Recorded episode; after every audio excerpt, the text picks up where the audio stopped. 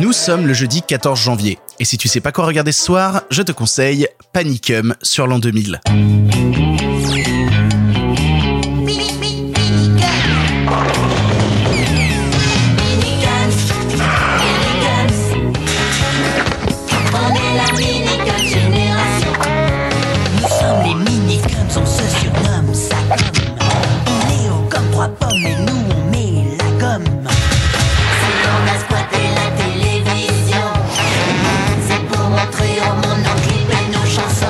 Jeudi, jeudi c'est le jour où je te parle d'un cinéma français différent, très loin des drames et des comédies clichés qu'on a l'habitude de lui apposer comme un tampon sur la tronche, et je tenais d'abord à m'excuser puisqu'il n'y a pas eu d'épisode d'un film pour ce soir pendant plus d'une semaine.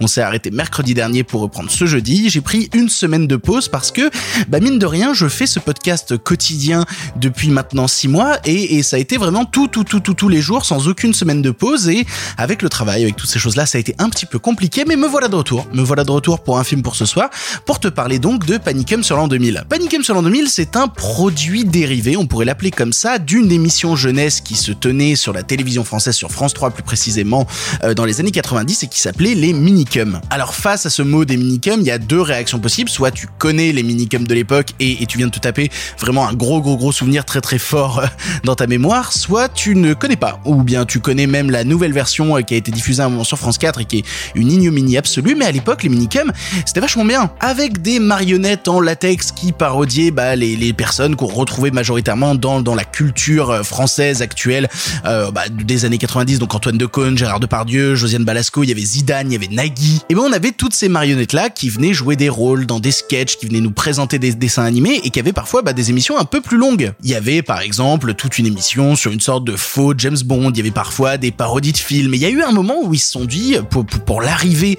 de l'année 2000, ils se sont dit, est-ce qu'on ferait pas notre notre film à nous qui s'appellerait Panicum sur l'an 2000. Panicum sur l'an 2000, donc, ça te raconte euh, l'histoire du professeur Archibald Biscotte. Oui, déjà c'est très très bon, déjà c'est très très bon. Et en plus, Archibald Biscotte, c'est de Pardieu, voilà, pour te faire une idée. Qui est Topolner avec son assistant Astor Koulibiak et qui euh, vont malgré eux réveiller dans la glace une sorcière, la sorcière Chorible, qui est, qui est enfermée dans la glace depuis des années et qui va débarquer à l'Elysée où le président de la République est en train de fêter le nouvel an avec euh, des Français moyens. Ils mangent du patagroin. Voilà, ils mangent du patagroin, ils aiment bien ça. Et du coup, la sorcière Jory va dire maintenant c'est moi qui décide, c'est moi qui vais gouverner le monde et le professeur Archibald Biscotte et son assistant Astor vont devoir réussir avec l'aide de Merlin l'Enchanteur à, faire revenir le monde à la normale et à ramener euh, la, sorcière Chorible à la raison. Alors là, comme ça, t'es en train de te dire putain le vendredi, il en profite d'habitude pour nous présenter des trucs un peu vénères, un peu hardcore. Là, il nous présente vraiment un film pour gamins. Pas du tout. Absolument pas. Absolument pas. Sous ces aspects justement très enfantins, ce qui était intéressant avec les minicums de l'époque, c'est qu'ils arrivaient à parler aux adultes. Il y avait toujours, bah, un, peu comme le Pixar qu'on a eu pendant des années, un peu moins aujourd'hui parce que ça parle vraiment qu'aux adultes, mais on a toujours eu justement un double niveau de lecture à la fois pour les enfants et pour les adultes. Et c'est ce qu'ont été les minicums. Ça a été des personnages qui arrivaient à parodier des choses dont les adultes avaient les codes. Je me rappelle notamment, alors j'ai jamais retrouvé cette vidéo, je rêve de retrouver un jour la vidéo où ils parodiaient Nosferatu. Donc voilà, on va carrément taper dans le cinéma expressionniste allemand pour en faire des parodies, une parodie que les gamins auront pas du tout comme référence. Et on va le mener plus loin, on va le mener plus loin avec des vannes décalées, avec de l'absurde. Et là où c'est intéressant, c'est que c'est pas fait par-dessus la jambe. On a une époque en fait où un petit peu comme les, les guignols de l'info aussi, ben on, mettait les moyens, on mettait les moyens, on avait des décors, on avait des comédiens, on avait de la lumière, on avait en fait tout ce qui fait un vrai long métrage. Et à aucun moment en regardant Panicum sur l'an 2000, tu peux te dire non, c'est pas un vrai long métrage. Si, ça a tout, ça a la patine, ça a la texture, ça a les, décors, ça a le propos, ça a la trajectoire de narration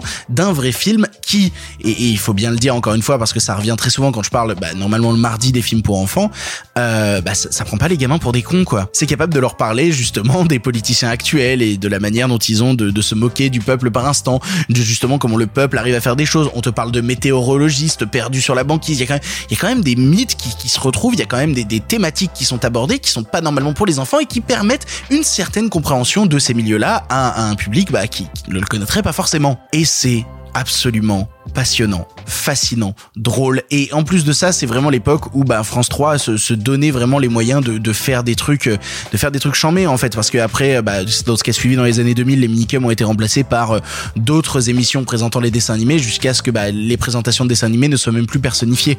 Alors que là, à cette époque-là, on avait vraiment des sortes de présentateurs qui parlaient aux gamins et qui leur disaient voilà tel dessin animé qui arrive.